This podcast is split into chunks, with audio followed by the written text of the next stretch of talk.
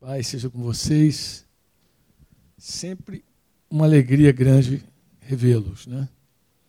Acho que depois do retiro, né? Nosso retiro de carnaval, a gente teve aquele momento aqui. Acho que foi o último momento nosso. Né? Eu apareci aqui outra hora. Apareci, não me recordo. Ah, sim, algum momento. Bem, esse ano foi um ano corrido, né? Acho que a maioria de vocês já sabe, mas nós estamos de volta ao Rio de Janeiro. Depois de sete anos em Curitiba, já somos, já temos domicílio nessa cidade maravilhosa, profeticamente falando. mas eu quero é, refletir com vocês hoje uma, uma, uma palavra que eu julgo eu tentei correr dela. Na verdade, quando o Flavio pediu, tu tem alguns textos? Eu falei, não vou falar sobre esse assunto de novo. Falei ontem à noite com os chilenos lá, numa live.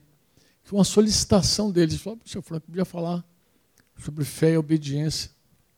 Acabou que eu me meti a falar. Mas quando você fala assim para um outro povo, de outro idioma, você fica assim meio limitado. Não é a mesma coisa que você falar na tua língua nativa, com toda a liberdade, né? Falar português, mesmo esse português carioca, mal falado mas ele, você é muito mais livre falando o teu idioma. E quando você está assim falando um outro idioma, você fica meio quadrado, né? Eu quero ficar livre hoje com vocês. Ah, aqui durante o nosso tempo de canção, uma, uma frase, uma declaração saltou. Eu, eu não sei exatamente é, a, que música foi, mas é uma declaração que na hora quando o Amado estava cantando aqui, eu falei, vou declaração forte, eu, eu, eu, entendi equivocado, né? Mas era meu alvo é Jesus. Vê se é assim. Meu alvo é Jesus, vou crescer. Não tem uma declaração dessa numa canção? Como é que é? Vou avançar e vou crescer? Meu alvo é Cristo. Meu alvo é Cristo. Conheci essa canção. Meu alvo é Cristo. Vou avançar.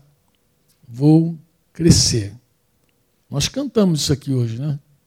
Todos nós declaramos. Vamos dizer de novo? Meu alvo é. E aí, por conta do, disso, o que a gente vai fazer? Vou avançar, vou crescer. É, os primeiros cinco anos da minha vida cristã, eu creio que eu precisei dar uma, uma, rever os fundamentos, o fundamento da minha fé cristã, dos primeiros cinco anos. Domingo passado, nós estávamos lá no sítio compartilhando alguns testemunhos. Eu puxei Denise para a gente conversar e acabei. Acabou que a gente contou um pouco da nossa vida. Puxei um tema assim mais pessoal que eu julguei que a maioria dos irmãos não conheciam. Né? Um tempo difícil da nossa vida quando nasceu o nosso segundo filho, Daniel. E aí, como era uma, uma manhã de testemunho, a gente acabou contando também mas a semana toda eu vi que aquela conversa lá no sítio acabou reverberando, reverberando, muito feedback, gente de longe, gente do Chile, gente dos Estados Unidos. Falei, meu Deus, como é que esse assunto tão simples mexeu com tanta gente, né, cara? Eu vi muita gente tocada, meu Deus, que coisa tal. Pá. Mas é, eu precisei conversar também com alguns irmãos que nos visitaram durante a semana, porque os caras ficam curiosos, né? Mas como é que foi isso? Eu falei, cara, como é que, como é que teve esse declínio na fé? Você, depois de caminhar tão bem, teve esse desvio? Né? Teve até um irmão que falou, como é que alguém se desvia? Eu falei, eu expliquei, amado. Nós desviamos por muitas razões, mas, sobretudo, é, quando você é um cristão, quando você, é, no, no, primeiro momento, persegue Jesus, quer, meu, meu alvo é Cristo, né? vou avançar, vou crescer, tem coisa que nos atrapalha e tem uma coisa que nos atrapalha assim, que é muito sutil. Eu expliquei, eu estava falando para ele, eu expliquei isso lá na reunião. Nós começamos a semear para a carne. Gálatas 6 diz que o homem, 6, 6, 7, Deus não se zomba, Deus não se deixa escarnecer, porque aquilo que o homem semear, ele vai colher. E depois ele dá um conselho. Ele diz que a, quando a gente semeia para a carne, a gente colhe corrupção. E quando a gente semeia para o espírito, a gente colhe vida.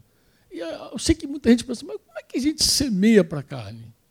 Como é que alguém semeia para a carne? Pô, você estava lá ministrando, de repente você naufragou na fé, de repente você entrou na, na pornografia, na prostituição, na, na, bebida de novo, no cigarro. Não, não foi assim, irmãos. Nunca é assim. Eu vou te falar como é. é diga comigo assim: eu quero. Diga eu quero. Diga eu acho. Diga eu sinto. Esse é o cerne do ego, da alma, da carne. Carne, quando a gente pensa em carne, a gente pensa em corpo. Carne é, carne é essa coisa corrompida, essa natureza corrompida que você nasce com ela já, porque a estutícia está no coração da criança desde pequenininha, e você vai ver desde pequenininha a criança dizendo: Eu quero, eu acho, eu penso, a minha razão, eu sinto. Esse é o centro da carnalidade humana. Quando você conversa com um discípulo lá, se você cuida de gente, você vai ver, em geral, quando a pessoa está na carne, ela vai falar várias vezes, não, mas porque eu quero. Não, eu não quero isso. Eu quero, não quero. Não, eu acho que é assim. Ou então, eu sinto, pastor. E aí você fica, nunca é eu creio. Nunca é Deus me falou. Nunca eu creio. Nunca é fé. Nunca é fé. Então eu, no primeiro momento, semei para a minha carne, por quê? Porque eu tinha uma palavra de Deus, que eu tinha clareza que Deus falou comigo, e eu insistia em não obedecer. insistia em não obedecer. Qual, qual o dano que isso traz? É simples, amados. Isso aí primeiro fala que eu não tenho uma compreensão exata de quem é Jesus na minha vida. Eu não sei quem é Jesus. Olha, um crente que não obedece a Deus, ele não sabe quem é Jesus. Se ele soubesse, ele se rendia na hora, se postava na hora. Você vê claramente, é uma fé debilitada. E foi isso que aconteceu comigo. Entendeu? Cinco anos depois eu não crescia mais. Eu não podia construir mais a minha vida. Eu não tinha mais como edificar, seguir edificando a minha vida. Eu quero convidar você a ler comigo um finalzinho da carta. No final do capítulo 5, não é da carta, não, capítulo 5 de aos Hebreus. Ali, quando o autor da carta aos Hebreus, ele está assim, meio admirado, né? Ele queria falar muitas outras coisas com os irmãos, mas ele viu que os irmãos eles estavam assim com preguiça de ouvir, não tinham mais aquele ânimo de ouvir a palavra, estavam preguiçosos né, para ouvir. E no versículo 12 do capítulo 5, o autor da carta vai dizer: Pois quando já deviam ser mestres, levando em conta o tempo decorrido, tempo que passou. Vocês têm novamente necessidade de que alguém lhes ensine quais são os princípios elementares dos oráculos de Deus, aquelas coisas basiconas, de novo. Você vai ter que voltar ao básico da tua vida. Porque passaram a ter necessidade de leite e não de alimento sólido. Vou te explicar isso para você entender. Alimento sólido. Eu demorei muito tempo para entender esse, esse, mistério do alimento sólido. Eu sempre, eu sempre pensava assim, Senhor, quando é que a gente vai chegar ao alimento sólido? Eu acho que eu estou dando leite para, para as ovelhas o tempo inteiro, nunca estou dando alimento sólido. Até que um dia eu vi Jesus falando sobre a dieta dele, lá em João 4. Quando ele falou que a dieta dele, ele comia o seguinte: a minha comida, o meu alimento, ele consiste em fazer a vontade daquele que me enviou e realizar a sua obra. Aí o véu do alimento sólido, aquelas coisas da teologia profunda, saíram da minha vida completamente. Inclusive, eu compreendi que o reino de Deus, o reino de Deus mesmo, ele não tem nada a ver com essa teologia toda que as pessoas vinham falando e mergulhando e naufragando. O reino de Deus é prático, o reino de Deus é fruto, o reino de Deus é, re, é o resultado do teu relacionamento com o Espírito Santo. É o reino de Deus. E a teologia, muitas vezes, ela cozinha você. E as pessoas falam, vou te mostrar coisas profundas, profundas, e nunca leva você para viver profundamente, mesmo de fato. E aqui é simples. Ele diz assim, eu não posso dar, dizer para vocês mais a vontade de Deus. A obra de Deus, porque vocês não suportam. Porque a obra, a vontade de Deus é para quem é adulto. Só come a vontade de Deus, só come a vontade de Deus de verdade quem já pode comer uma coisa mais sólida. Porque a vontade de Deus é comida sólida. Jesus não tomava leite, amado. Se Jesus falou que a minha comida é consiste em fazer a vontade do meu Pai, é essa é comida, é, esse é o alimento sólido. Então, limpou aquela minha cabeça toda de teologia, qualquer gente fala sobre teologia. saiu aquela bagunçada toda, eu entendi claramente que Deus não podia e não pode seguir dando, falando da vontade de Deus quando alguém eh, eh, já não suporta mais ser construído. Ele já não quer ouvir o que Deus tem. Ele, tá, ele não quer mais saber o que Deus pensa. Por isso que fica no eu quero, no eu acho, no eu sinto. Por que, que fica aí? Volta para aí. E eu estava assim. Deus me deu uma palavra clara no final de 87. E em 90, três anos depois, eu ainda estava dizendo assim: não, não vai ser, não, eu tenho muita coisa, eu tenho filho, eu tenho mulher, tal. Não, não. Foi quando nasceu o nosso segundo filho. E aí minha vida estava num buraco total, total. Mesmo. E quando você segue adiante na carta aos Hebreus, ele vai explicar o leite. Ele vai voltar lá para o leite. Ele falou: ó, por isso, deixando os princípios elementares da doutrina de Cristo, ele vai falar do leitinho. Avancemos para o que é perfeito. Ele está convidando os irmãos para a plenitude, para a perfeição. Vou avançar, vou crescer. Meu alvo é Cristo, quero avançar, vou crescer. Então ele está convidando. Então vamos crescer, galera, vamos avançar. Mas ele acaba citando a construção. Ele falou, não lançando de novo a base, ou fundamento, uma versão vai dizer fundamento. E ele vai explicar de cara qual é o fundamento. Arrependimento de obras mortas e fé em Deus. Diga comigo, arrependimento de obras mortas, fé em Deus. Diga arrependimento, fé. Arrependimento, fé. Eu percebi naquele momento que minha fé estava debilitada. A minha fé era frágil. Como assim uma fé frágil? A minha fé, até aqueles primeiros cinco anos, não era uma fé que se que se que estava amalgamada, junta, unida àquilo que a gente chama de arrependimento de obras mortas. Porque arrependimento de obras mortas, só para você entender assim, aqui a palavra no grego é metanoia, que é a mudança de mente porque o grego guarda essa coisa muito, né? É a mentalidade grega. Mas a mentalidade judaica é muito prática. Então, quando eles falavam no hebraico sobre se arrepender, era meia volta, ouvir, era conversão. Então, para isso, na cabeça do judeu, o arrependimento era meia volta. Está indo para lá, dá meia volta, volta para cá. Na cabeça do grego é a metanoia, aquela coisa. Mas se a gente que nem é grego e a gente também não é judeu, a gente é brasileiro, a gente consegue juntar as duas peças e ter uma conclusão de algo assim: que quando alguém de verdade se arrepende, ele muda de direção, porque sua mente é uma mente renovada, é uma outra cabeça. Ele está pensando diferente acerca de alguma coisa. E obras mortas é difícil porque obras mortas são todas as obras que nós fizemos sem Deus mesmo as boas. Mesmo aquelas boas ideias, sabe aquelas boas ideias? Não foi Deus que deu, não foi feito em fé. Tudo que não é feito em fé é morto. Tudo que não foi, tudo que não foi produzido por Deus é fogo estranho, como diz lá na antiga aliança lá, os sacerdotes lá que, que morreram porque acendeu um fogo estranho, porque não brotou em Deus, não nasceu em Deus. Então, arrependimento de obras mortas é difícil. Né? Mas no meu caso específico, era assim, irmãos. Quando eu me converti, imagina aquele cara doidão, drogado, largado de tudo, saía na sexta, voltava na segunda, já casado, casamento destruído, todo arruinado, todo ferrado, todo ferrado.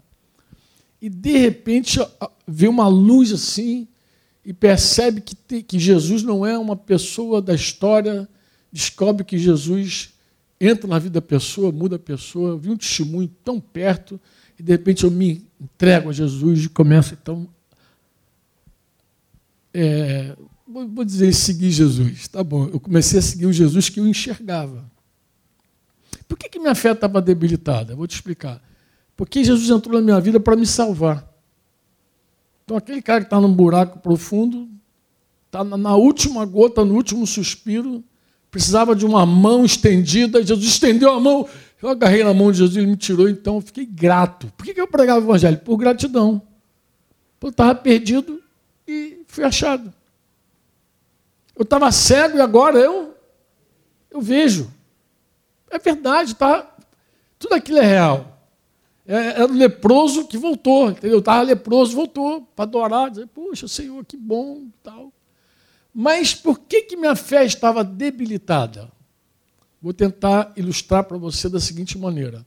Há vários anos, há vários anos mesmo, há 90, já são aí 30 anos, né?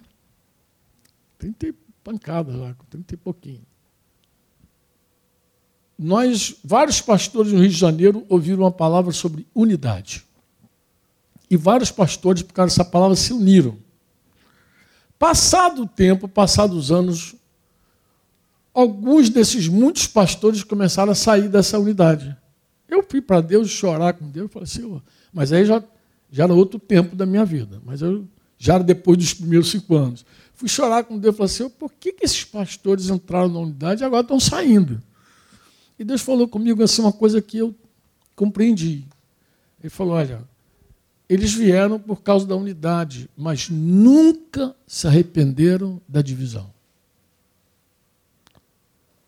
Porque assim, você pode, movido por uma palavra, ter uma festa assim, ah, é unidade, Deus quer unidade, Deus quer. Mas você nunca viu a divisão. Você não sabe como Deus odeia a divisão. É o cara que se mantém casado por outras questões, porque tem gente que fica casado por vários motivos, até pelo ministério. Ó, irmão, eu lembro que o irmão uma vez me falou: cuida da tua esposa, cuida da tua família, porque você tem um ministério muito bonito, Deus é muito contigo, e se você perder tua família, tu sabe que teu ministério está em risco. E eu entendi que era um equívoco. Eu falei, eu não devo cuidar da minha mulher, da minha família, por causa do meu ministério. A palavra já manda eu amar minha esposa e ponto. E dar a vida por ela e ponto. O ministério vem depois.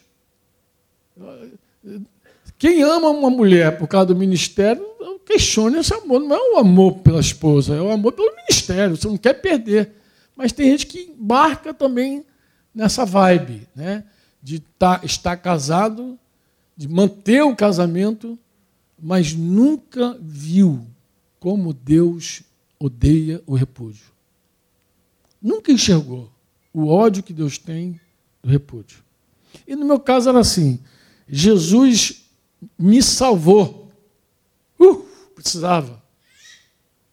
Agora, Jesus não era o dono da minha vida.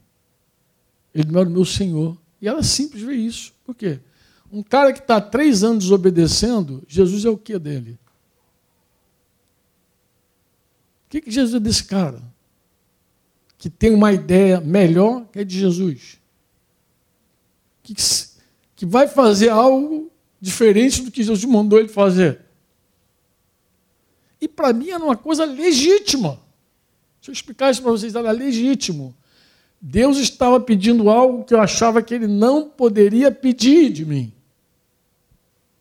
Porque era um homem casado, tinha as minhas obrigações, tá, tá, tá, tá, tá, e eu achei que estava demais. Sabe que assim, Senhor, já está demais, já me pediu, eu, eu, eu me sacrifico. Eu, eu, eu, eu prego, eu apacento, eu cuido da minha mulher, cuido meu, da minha filha, que tinha uma filha, eu estou aqui envolvido com a obra, e, e os, os, discípulos sabiam disso, era segunda, terça, a gente saía do quartel, minha vida era quartel, igreja, quartel, igreja, quartel, igreja, quase que não tinha nem família, né, Denise? Era quartel, igreja, uma casa super lotada, a gente estava lembrando esse dia, uma vez a gente chegou na nossa casa, nós contamos 70 pessoas dentro da nossa casa, a gente, não, a gente queria conversar, nós dois, a gente não conseguia, nem no banheiro, Luciano, porque até no banheiro tinha gente conversando. Não era fazendo pipi, nem um nem dois, era conversando mesmo, porque não tinha ninguém. eu falei, Denise, está difícil aqui, onde é que a gente vai achar um lugar? Então eu vivia essa vida intensa. O que, que eu pensava? Estou fazendo o que Deus quer. Pô. E agora Deus ainda quer que eu largue tudo, largue emprego, largue tudo. Não vai ser agora, não vai ser assim, não. Desse jeito, não. Desse jeito não rola. E um dia, irmãos, eu acordei na, cidade da Paraíba, em Campina Grande, no ano de 90. 89, foi 89, tá, foi em 89. 1989. Acordei e ouvi uma, uma voz dentro de mim falando forte assim: Hoje você está por tua conta. Tomei um susto. Fui tomar café com o Denise, eu falei assim, pô, Denise, ouvi uma voz falando, hoje você está por tua conta, está amarrado. Falei, poder, por minha conta. E eu me lembro, irmãos, tomamos café, eu, eu, eu, como nós chegamos à noite, Denise com barrigão de Daniel, grávida de Daniel, nós chegamos à noite na cidade, então eu não conhecia a cidade. Eu falei, vou dar uma descidinha para ver a cidade. Desci para olhar a rua, estava ali numa marquês de alguma coisa, bem no centro. E do lado tinha um fliperama. Eu entrei para ver o fliperama de manhã e saí de noite. Imagina alguém entrar para ver um jogo e jogar o dia inteiro o troço. Saí de noite. Depois eu me dei aquela autogratificação, falei, mas Denise, estou de férias. Estava de licença especial. E saímos para ver a cidade à noite. Eu estava abstêmio há vários anos. Cinco anos sem tocar em bebida, cigarro, nada. Aí passei e estava esqueci, chope do alemão. Era de alemão mesmo? Nem me lembro se era do alemão. Era alemão, alemão ocupado esse negócio. Falei, cara, entrei com o Denise lá, falei, pô, cara, será que é pecado gente tomar um chopinho gelado, um calorzão na Paraíba? Aí começou, irmãos. Tomei uma, tomei duas, sei lá quantas eu tomei. Botei voando para casa. Para casa onde a gente estava hospedado. E assim foi. De vez em quando eu ouvia aquela voz, já tremia toda. Meu Deus, hoje você está por tua conta. Aí comecei, comecei a viver uma. Era uma queda atrás da outra. Estava contando para o irmão, um dia desse que eu ouvi, estava falando com o Valci ontem, foi um dia desse, Valci, que eu ouvi, hoje você está por tua conta. Eu falei, hoje eu, não, hoje eu vou jejuar e orar, quero ver esse negócio me pegar. Fui, fui para o quarto, oração e jejum, e oração e jejum e palavra, oração e jejum e palavra. De repente, parece até aquele desenho animado, o cheirinho da comida só.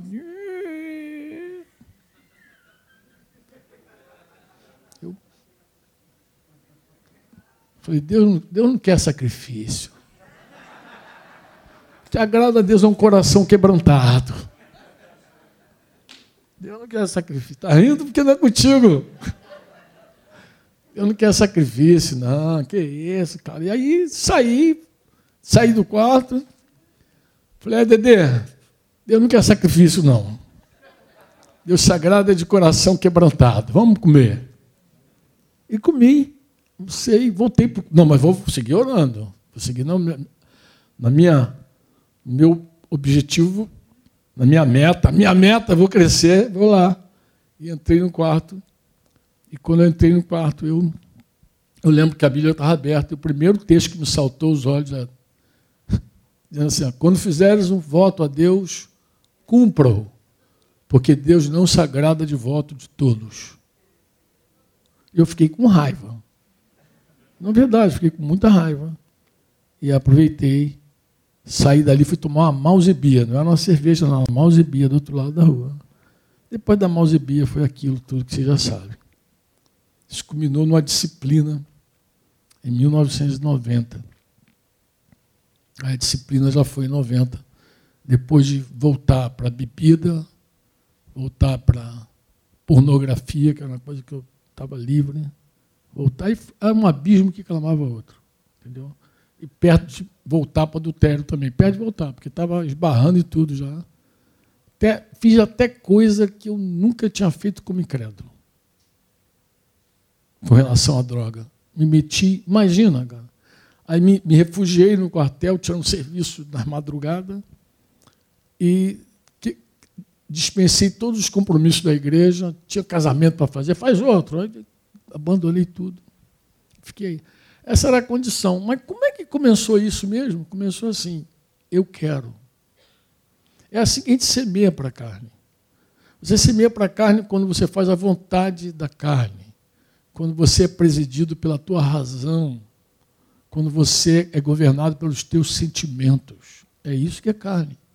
Daí Pá. Aí Denise estava contando lá quando ela pensou em me matar, né? Numa dessas vezes aí ela pensou em pegar minha arma e dar um estilo em mim, nela, nas crianças. Aí escandalizou meia dúzia também lá.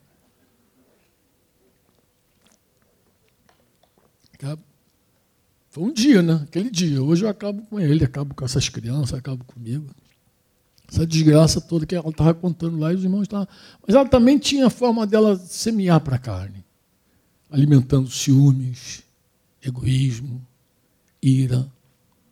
Entendeu? Tomando decisões com base no ciúme, com base na ira, com base na. Aquelas coisas todas. E a carne só vai crescendo. Quando você semeia para a carne, tu colhe corrupção. Quando você semeia para o espírito. Só que o autor da carta aos Hebreus, percebe só, ele quando fala de novo do fundamento, é isso que eu queria tocar contigo. Ele fala da, do arrependimento de obras mortas e fé em Deus, arrependimento. É porque essa fé ela é diferente, por quê, Franco?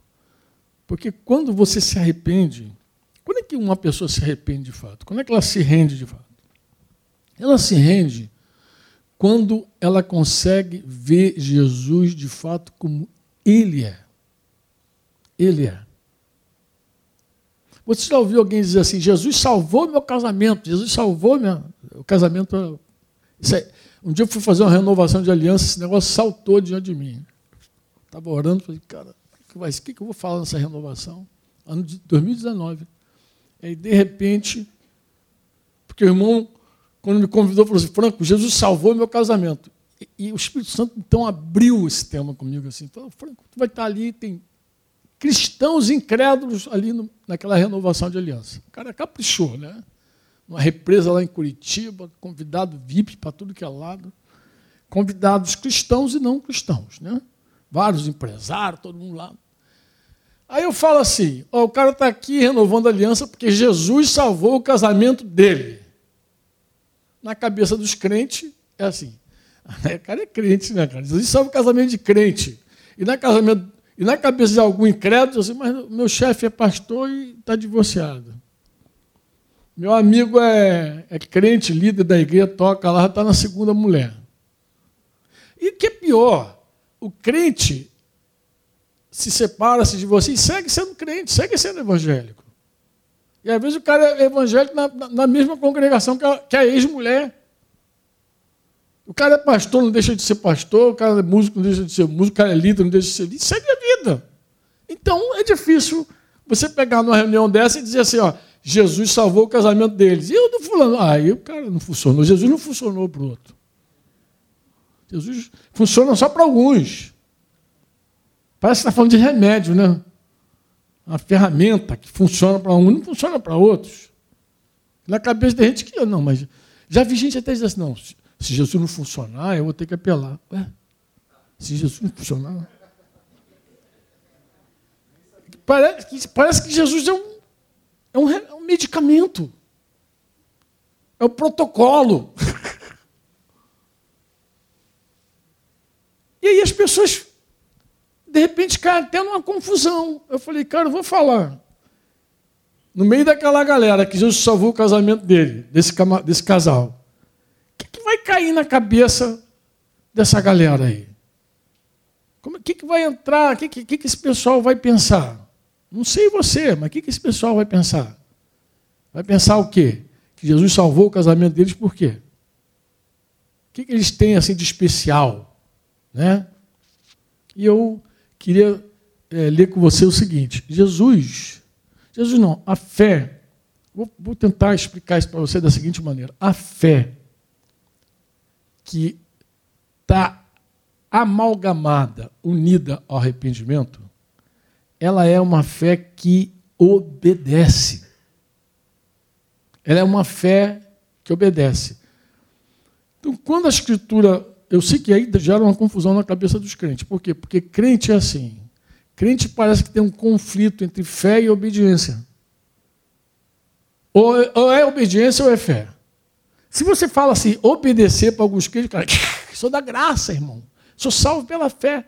As pessoas não, não captam a ideia, não entendem a ideia de que a fé ela é obediente.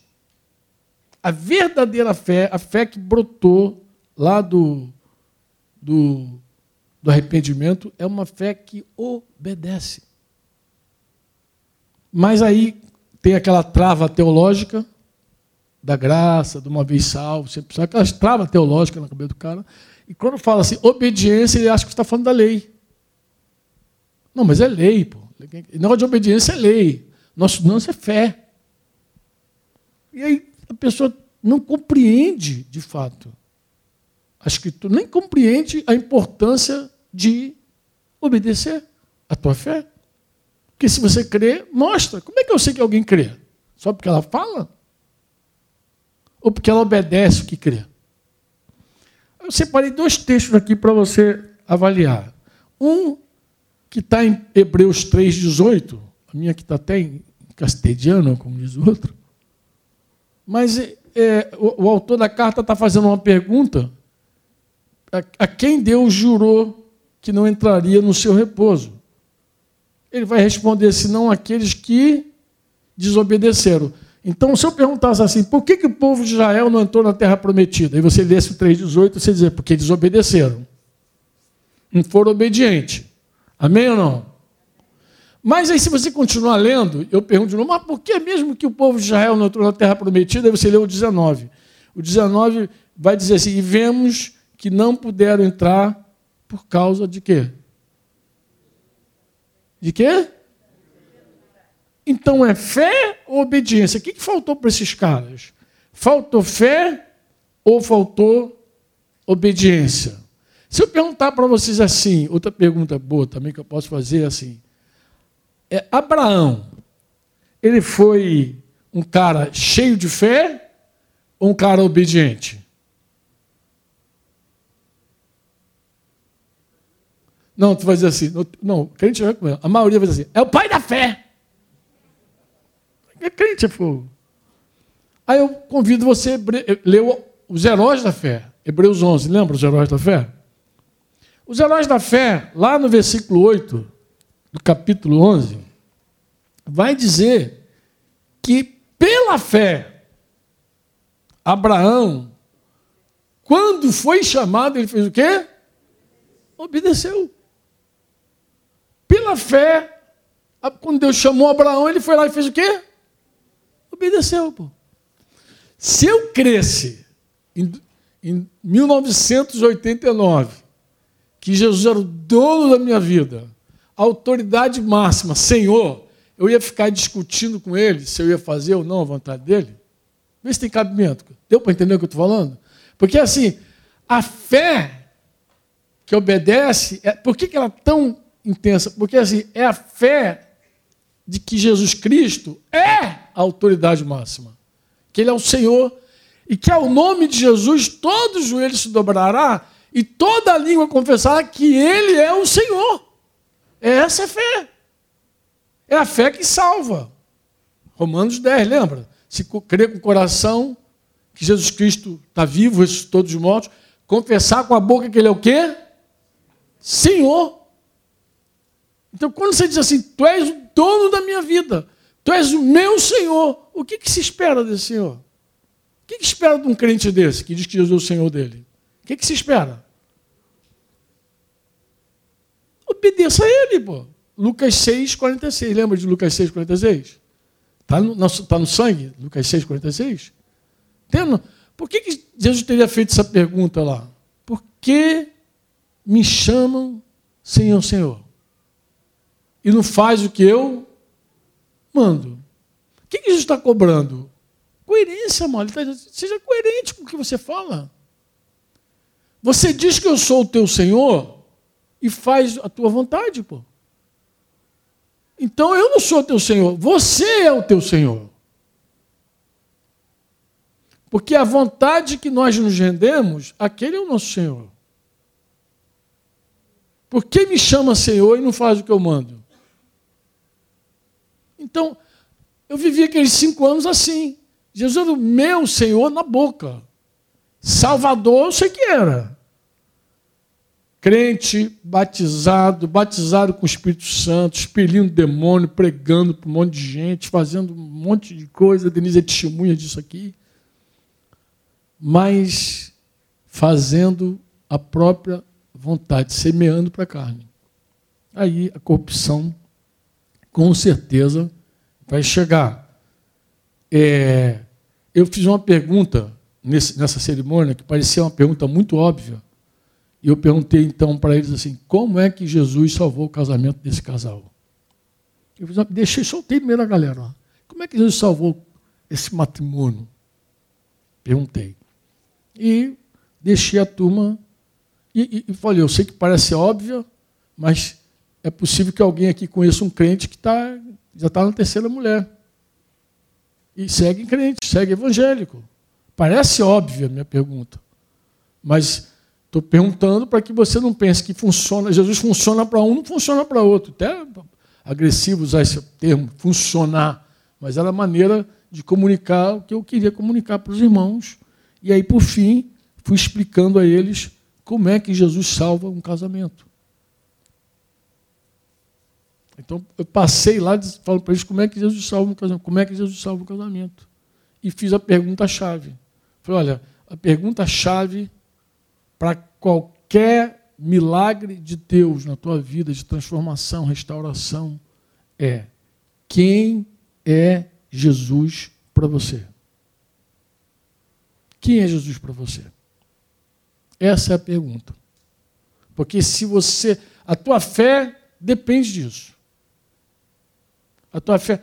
Porque se apresentarem um Jesus distorcido para você e você diz, ah, mas isso é impossível. Não é impossível. 2 Coríntios 11, lá, Paulo vai, falando, vai falar para a igreja que ele tinha um cuidado especial com aquela igreja. Ele falou, eu tenho um temor, eu tenho um cuidado com vocês, porque eu temo que assim como, assim como a serpente enganou Eva com a sua astúcia, eu temo também que a mente de vocês seja corrompida e vocês se afastem da pureza e da simplicidade devida a Jesus Cristo. E aí vocês abracem outro, recebam outro Cristo, outro Jesus, outro Evangelho, outro Espírito. Então você pode ter um outro Jesus. Eu tenho a impressão, irmãos, às vezes quando eu ouço algumas pessoas falar de Jesus, eu digo, não é o Jesus que eu creio. Não é o Jesus que eu creio. O Jesus que eu creio é outro Jesus. Eu outro dia falei até, acho que em Cabo Frio, falei, eu vou falar uma coisa aqui meio ofensiva, mas vou falar. Tem gente que vai ficar chateado. Eu, eu, eu perguntei aos irmãos, irmãos, por quê? Que os católicos caíram numa idolatria tão terrível com relação a Maria. Por que, que Maria é uma, uma figura tão idolatrada pela Igreja Católica? E me, e me atrevi a responder. Falei: olha, Maria é uma figura ímpar. Ela não tem mandamento nenhum, a não ser aquele da, da boda faça tudo o que Jesus mandar. Ela não tem mandamento. Ela não vai julgar ninguém, vivos e mortos. Ela não julga. Não foi Maria que matou Ananias e Safira. E nem foi Maria que, que, que disse que deixaria aquela mulher de Tiatira sem os filhos, de cama, atribulada. Não foi Maria não faz nada disso.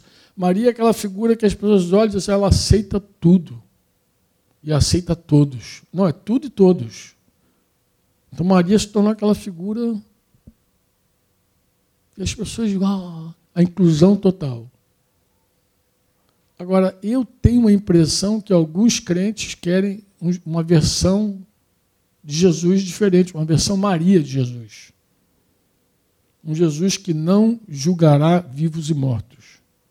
Um Jesus que não tem mandamentos, que não tem vontade, que não diz o que ele quer. Parece o culto dos, antigos, dos egípcios lá. Quem estudou história antiga, em algum momento vai ouvir teu, teu professor dizer que o culto do Egito era um culto onde eles eh, eh, tinha rito, mas não tinha dogma. Tinha todo o ritual do que fazer, mas não tinha nada do que obedecer. Não tinha ordem, não tinha nada. Então parece uma coisa assim. Só um ritual, como alguns crentes gostam, vem aqui, levanta a mão, canta, tem um ritual já, aí dá oferta. É um ritual. Mas o Jesus que a gente canta aqui, ele tem vontade. Ele diz como a gente deve viver. Ele diz como o marido tem que ser, como a mulher tem que ser, como o filho tem que ser. Ele diz como tem que ser. E se não obedece a ele, meu filho, não tem salvamento, Nenhum casamento pode ser resgatado quando tem dois teimosos dentro de casa. Eu sei que tem casamento que acaba por causa de um. Eu sei disso. Eu sei, porque casamento depende de dois. Às vezes um não quer e não tem como manter esse casamento. Mas quando dois crentes, imagina, dois filhos de Deus, os dois de comum acordo, por uma. Não aguento mais você. Pô, cara, dois crentes carnais se divorciam, se separam, não tem nenhuma explicação, nada que justifique, a não ser a própria carnalidade desses crentes. Pô.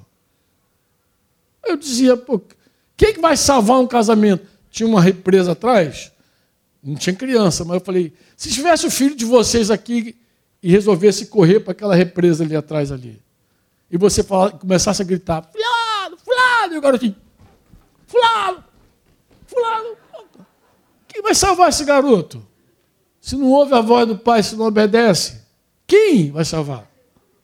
Ninguém salva, pô. Jesus salva quem, quem obedece a ele. Eu sei que parece um, uma coisa absurda, talvez você nem tenha lido nunca isso na Bíblia, mas eu vou pegar um texto aqui para você. Um texto que eu acho que eu separei com os irmãos, um texto de Hebreus também. Enviei para vocês, Flavinho. Esse texto eu faço questão até de ler. É? Embora fosse filho, ele fez o quê? Embora fosse filho, Jesus aprendeu o quê? Aprendeu obediência. Ele aprendeu obediência pelas coisas que ele sofreu. Alguém pergunta, por que ele aprendeu obediência? Ele não era Deus? Não, como Deus, ele nunca obedeceu a ninguém, não precisava obedecer a ninguém. Nunca. Ele sabia que era obedecer, só sabia mandar. Mas uma vez filho, encarnado, homem, precisou obedecer. Mas segue adiante, qual outro versículo? E tendo sido aperfeiçoado, ele tornou-se o quê? Não, ele, ele tornou-se autor da salvação de quem? Da salvação eterna de quem? Não ouvi. Estão, estão bem fraquinhos, hein? Vou perguntar de novo. Ele se tornou autor da eterna salvação de quem? Por que, que a gente tem a impressão que a gente nunca leu esse texto na, na Bíblia?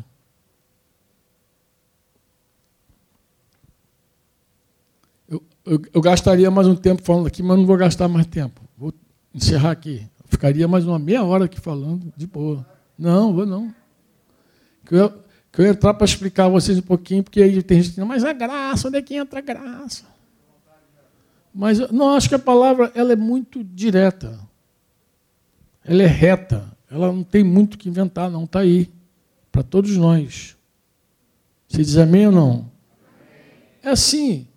Jesus se tornou autor da eterna salvação para todos que lhe obedecem. Aí você, mas nem pela fé. Claro, é uma fé obediente.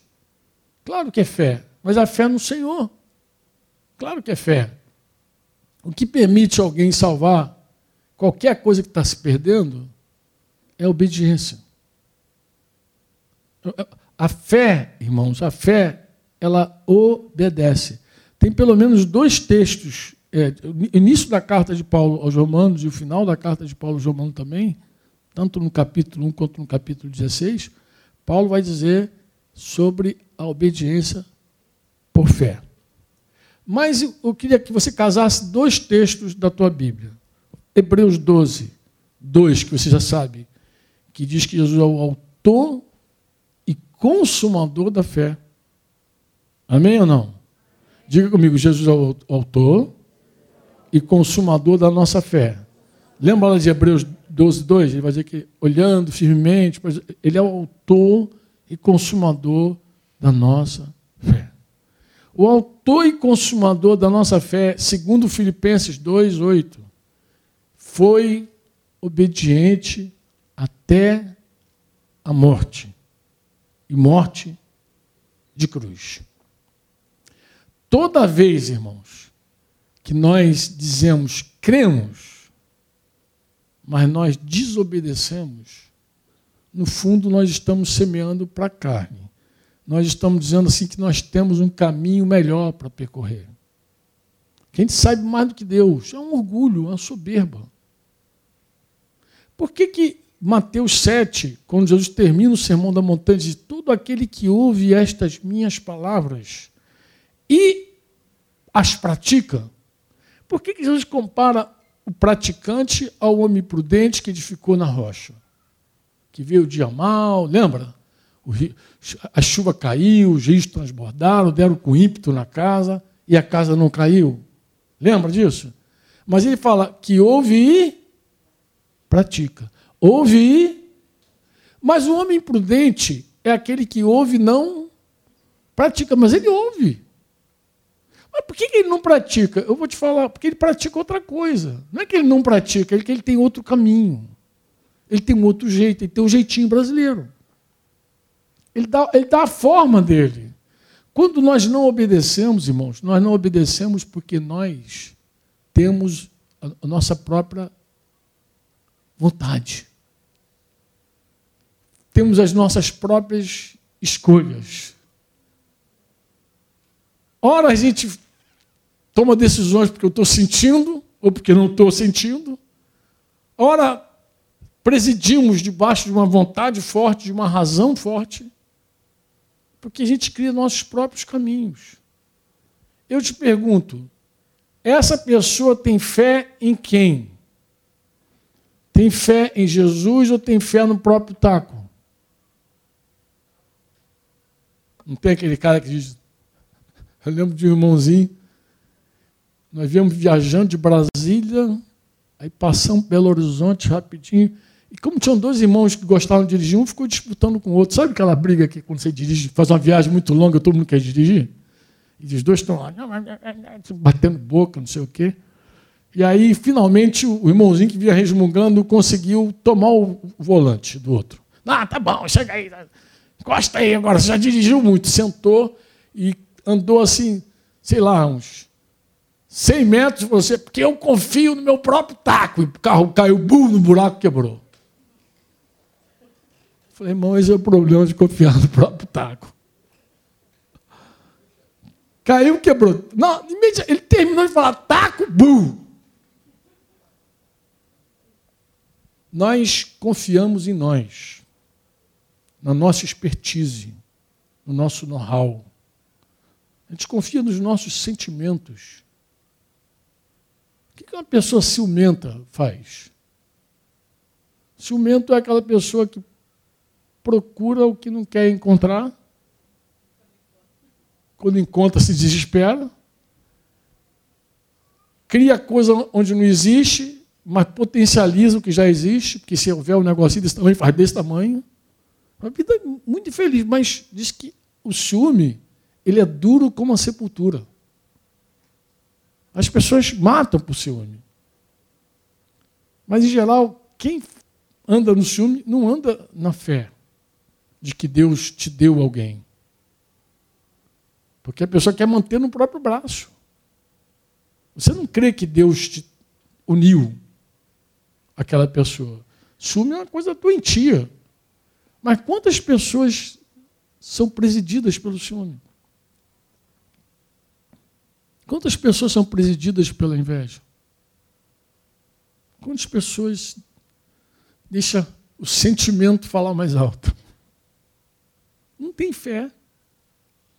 Não tem fé de que o Senhor tem uma vontade clara. Quantas vezes nós antecipamos a herança porque não cremos que Deus tem um tempo certo para todas as coisas?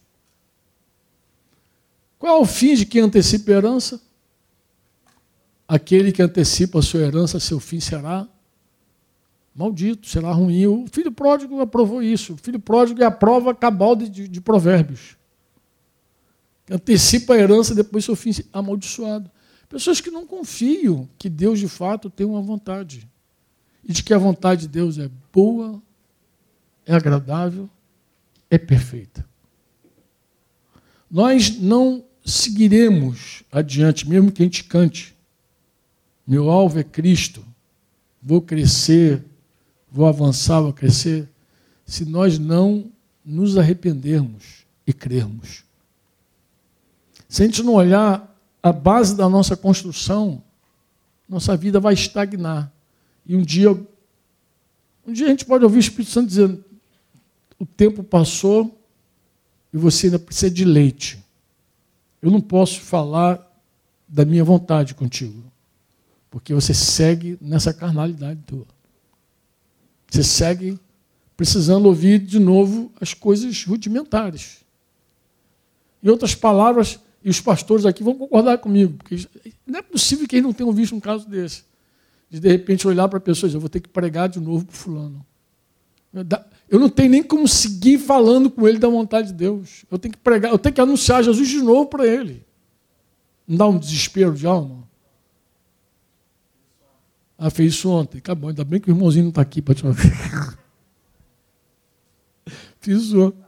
Tá que bom que está.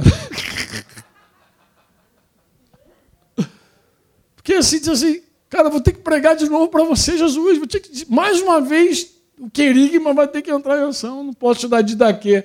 Eu não posso falar dos mandamentos, da doutrina de Jesus para você, porque você não sabe quem é Jesus, pô. Eu sei que parece uma ofensa, tem gente até que se ofende quando você fala isso. Mas a gente só chega a essa conclusão, irmãos, quando a gente não pode mais falar qual é a vontade de Deus para um discípulo. Porque é uma pessoa muito emocional, muito racional, cheia de vontade própria. Não tem como seguir. Esse dia eu estava conversando com meu filho também sobre. Esse assunto ficou forte por isso, não foi dele? Vou terminar aqui. Estava falando, meu filho, prega o evangelho de novo para esse casal. É um casal que está lá, egoísmo, rachando, brigando por cada besteira.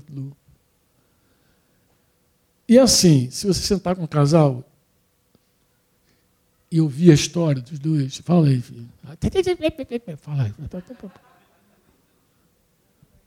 Cheio de razão. Os dois têm razão. Talvez o que ele esteja falando seja verdade, 100%. O que ela está falando também, 100% seja verdade. Mas a questão é a seguinte: onde é que entra cruz? Onde é que entra negar a si mesmo? Fala para mim, minha filha, diz aí, o que, que tu quer? Tu vai tomar essa decisão pautada em quê? Nesse sentimento, nessa raiva? Ou você vai andar no Espírito? Ou você vai dizer, meu alvo é Cristo, vou avançar, vou crescer. Porque na hora do bate-boca, ninguém quer o alvo Cristo, vou avançar e vou vencer. A pessoa quer, é, é a minha vontade, é o meu sentimento que está ferido. Tu não sabe o que ele fez comigo, ele me despreza. Vou matar, né? Vou esganar esse infeliz. Tem. Acho que foi por isso que os irmãos ficaram chocados quando eles falaram que pegou a escadinha para pegar minhas armas e acabar com a gente. Como essa mulher santa faz um negócio desse? Filho, na carne faz qualquer negócio. Eu até falei para ela, filha, a, ideia com certeza foi do diabo. Mas o diabo não pega a tua mãozinha e leva lá para tu pegar a arma e me matar. Isso é coisa tua. Você que faz, pô. E como é que alguém chega a esse ponto? Assim, deixando a coisa crescer, irmãos. Deixando. A carne é um negocinho que tu vai, daqui a pouco ela faz, te engole. Sufoca a vida do Espírito dentro de você. Você começa a entristecer o Espírito Santo, entristecer, daqui a pouco a coisa sucumbe dentro de você. Como, como Franco? Como dar uma a minha volta nesse negócio, como mudar, como se arrepender. Tem que clamar ao Senhor e dizer, Senhor, se revela para mim. Mostra-me quem tu és de fato. Tem misericórdia de mim, porque a graça entra aí. A graça Deus dá aos humildes. Deus resiste aos soberbos. Não tem graça na soberba. Não tem graça no orgulho. Não existe graça para quem quer fazer sua própria vontade. Vou, me arrisco a dizer uma coisa.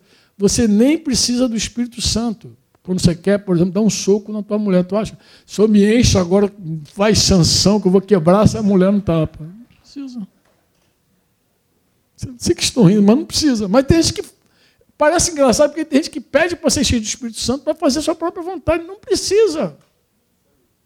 Você não precisa do Espírito Santo para fazer tua, o que a tua carne quer fazer, amado. Ninguém precisa do Espírito Santo para brigar para ofender, para desprezar o outro. Hum. não falo contigo. Ninguém precisa mais, ninguém, o Espírito Santo é para quem quer amar. É para quem quer fazer a vontade de Deus. Por isso que a graça Deus dá aos humildes. Humilde é aquela pessoa que diz assim, eu sei a vontade de Deus, quero a vontade de Deus, não posso fazer a vontade de Deus. Senhor, me ajuda. Aí o Espírito Santo vem e te socorre. O que o Espírito Santo não vai te fazer é te encher para você odiar alguém, porque Deus é amor. Se você quer odiar, você não precisa do Espírito, não fala com ele, você não precisa. Pelo contrário, tu vai sufocar ele dentro de você, tu vai entristecer e vai apagá-lo. Efésios fala entristecer, 1 Tessalonicenses 5 fala apagar. Então você não precisa do Espírito para isso. Quem é que necessita do Espírito Santo? Quem humildemente reconhece que Jesus Cristo é o Senhor e que Ele tem uma vontade que é boa, agradável, perfeita, e você sabe que não tem condições de fazer essa vontade. Assim. Simples desse jeito. Aí tem graça na tua vida. Aí você vai ter o que você precisa. Uma pessoa que quer fazer sua própria vontade, você não precisa de Deus para nada. Vai à luta. E é assim que termina as conversas, os papos, quando tem dois brigando, querendo se divorciar. Eu, em geral, ouço os homens primeiro, o cara fala, é aquela assim, aí eu ajudo ele mais um pouquinho, eu falei, oh, você esqueceu que ela é isso e isso também, tá? Lembro mais alguns defeitos dela. Tá rindo? Mas eu falo mesmo. Ah, inclusive, tua mulher é assim também, cara, tua mulher também tem isso aqui. Mas eu quero dizer uma coisa para você, o que, que é? Se ela estivesse aqui, ela também diria coisas sobre você. Porque eu conheço tua esposa. Você, por exemplo, você é um homem fraco, você transfere culpa e responsabilidade e as tuas responsabilidades para a tua esposa também. Ela está sobrecarregada. Naquela recorde. Agora só tem uma pergunta para você, só uma. Quem é Jesus para você? Ah, meu Senhor, não pode ser. Não, teu Senhor ele não é. Ele é qualquer coisa. Um profeta, qualquer coisa. Teu Senhor ele não é. Porque o dia que ele for teu Senhor, tu vai querer viver para fazer a vontade dele. Só isso que tu vai querer. E tu vai descobrir uma coisa legal. O que é? Que tu não pode fazer a vontade dele. Que você depende do Espírito Santo para fazer. Aí tu vai, viver, tu vai viver uma vida assim, desesperada. Tu já acorda dizendo, ah, Senhor, me ajuda. Tu já acorda pedindo socorro, pinico, logo de manhã. Porque você quer agradar a Deus em tudo e sabe que na carne é impossível agradar a Deus. Uma vida simples assim. E um, dia de cada vez, tá, irmão? Não dá nem para planejar o ano todo. Jesus falou: basta para cada dia o seu próprio. Acordou, tu já fala: Senhor, tem misericórdia de mim. Quero fazer a tua vontade. Não posso fazer a tua vontade. Às vezes nem sei qual é a tua vontade. Mas dependo do teu Espírito Santo. Preciso dele. E aí o Espírito Santo já te abraça logo de manhã. Vamos embora, mais um dia. E aí, um dia de cada vez, né? Tem dia que é legal, tem dia que não é tão bom, tem dia que a carne dá umas. É.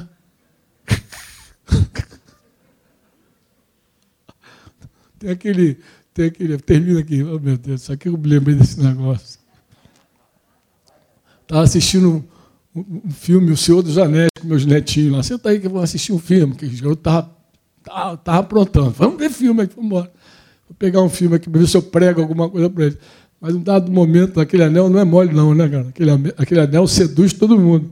Eles estão num lugar agora que eu não me lembro, lá que tem uma, uma mulher que parecia pura sabedoria, e quando ela começa a olhar o anel, de repente ela vai assim. Ah! As crianças. Ah! A carne é assim. De vez em quando ela te dá um susto, assim, quando tu pensa que está tudo legal. Ela dá aquele você, opa, tu está vivo aí, feliz. Mas é um dia de cada vez, irmãos. A gente não consegue viver 10 dias, 20 dias, 30 dias num dia só. Viva hoje. Tem um domingo abençoado, cheio de Espírito Santo. Reflita sobre a importância de agradar a Deus. Pergunte ao Espírito Santo, Senhor, quem é Jesus? Me revela Jesus. Deixa eu ver se Jesus, que é o dono de tudo, que é Senhor de todas as coisas. E, e consagre tua vida dele. Renda. A hora que você vê, para de lutar, baixa as tuas armas, Fala, Senhor, tu é o dono de tudo, eu me rendo, me entrego a ti. Para de cantar só, eu me rendo. Se rende mesmo de verdade. coloca a tua vida debaixo da senhoria dele e clama pelo Espírito Santo, porque aí tem tudo a ver. O Espírito Santo veio para glorificar Jesus, o Espírito Santo nos guia a toda a verdade, é o Espírito Santo que nos convence de todo pecado, é ele que faz tudo. E aí tem tudo a ver, tu fala assim, Espírito Santo, eu dependo de ti, tu sabes como eu sou um miserável sem ti. E o Espírito Santo vai te envolver, vai te abraçar, vai te encher, vai encher você no carro, na rua, qualquer canto, ele vai seguir falando contigo, ministrando e guiando a tua vida um dia após outro. E sabe o que é legal? A construção vai poder seguir na tua vida. Ela não vai parar. Deus vai seguir construindo sobre você. Porque aí Deus vai poder falar da vontade dele contigo. Deus vai poder falar coisas maiores contigo. Amém? Podemos orar em nome de Jesus? Meia hora eu falei que ia terminar. Eu tenho esse defeito, irmãos. Os irmãos sempre têm uma canção que é uma oração, né? Então eu vou fazer o seguinte, eu vou convidar você a isso, a cantar e orar. E que a nossa canção seja mais do que uma canção, seja uma oração. Que a gente ore a canção ou cante a oração. Você que escolhe. Se tem alguém hoje aqui querendo se arrepender, se pai fala com o Senhor. A mensagem poderia se resumir assim: se arrependa, porque o reino de Deus está entre nós, chegou já entre nós. E é provável que alguém, é possível, Deus me tocou ali. Olha, eu falei direto a um coração que está aqui. Eu me lembrei de uma canção antiga que diz assim: Eu me arrependo, Senhor, me arrependo, Senhor, me arrependo, Senhor, quero voltar ao primeiro amor, ao primeiro amor, eu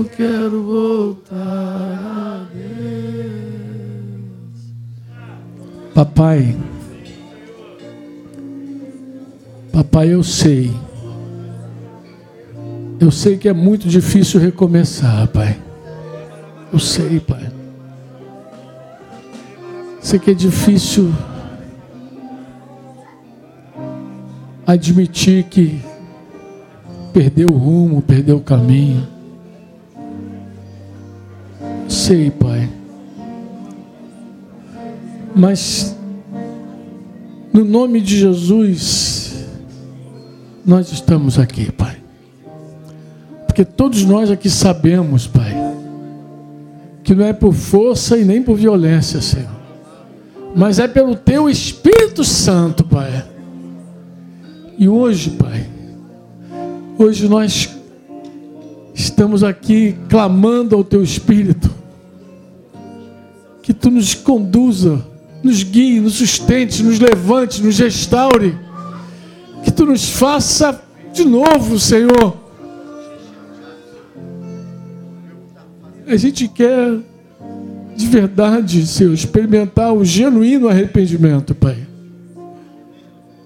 Então, Pai, no nome de Jesus, que teus filhos hoje sejam cheios da tua presença, tocados pelo teu espírito, Pai e que eles experimentem, Senhor, um recomeço verdadeiro. Comece a falar de novo da tua vontade, Pai. Comece a comunicar mais uma vez aquilo que tu queres, Senhor. Reaviva o dom dos teus filhos. Alguns receberam aqui chamado em posição de mão, Senhor. Pai, reaviva dentro deles a tua obra, o teu chamado. Em nome de Jesus, Pai. Em nome do Senhor Jesus Cristo. Tu és o único que pode, Pai, nos fazer recomeçar de fato. Nós sabemos, Senhor, que Tu és o único. Obrigado, Pai. Obrigado pela Tua presença entre nós, pela Tua vida entre nós pela tua palavra entre nós e por esses amados que aqui estão à frente. Pai. Obrigado por eles. que teu Espírito siga comunicando a eles tudo o que eles necessitam. Que tu fales e que tu não apenas fale, tu sustente eles, Senhor, nessa caminhada. No nome de Jesus que oramos. Quantos podem dizer amém? Amém.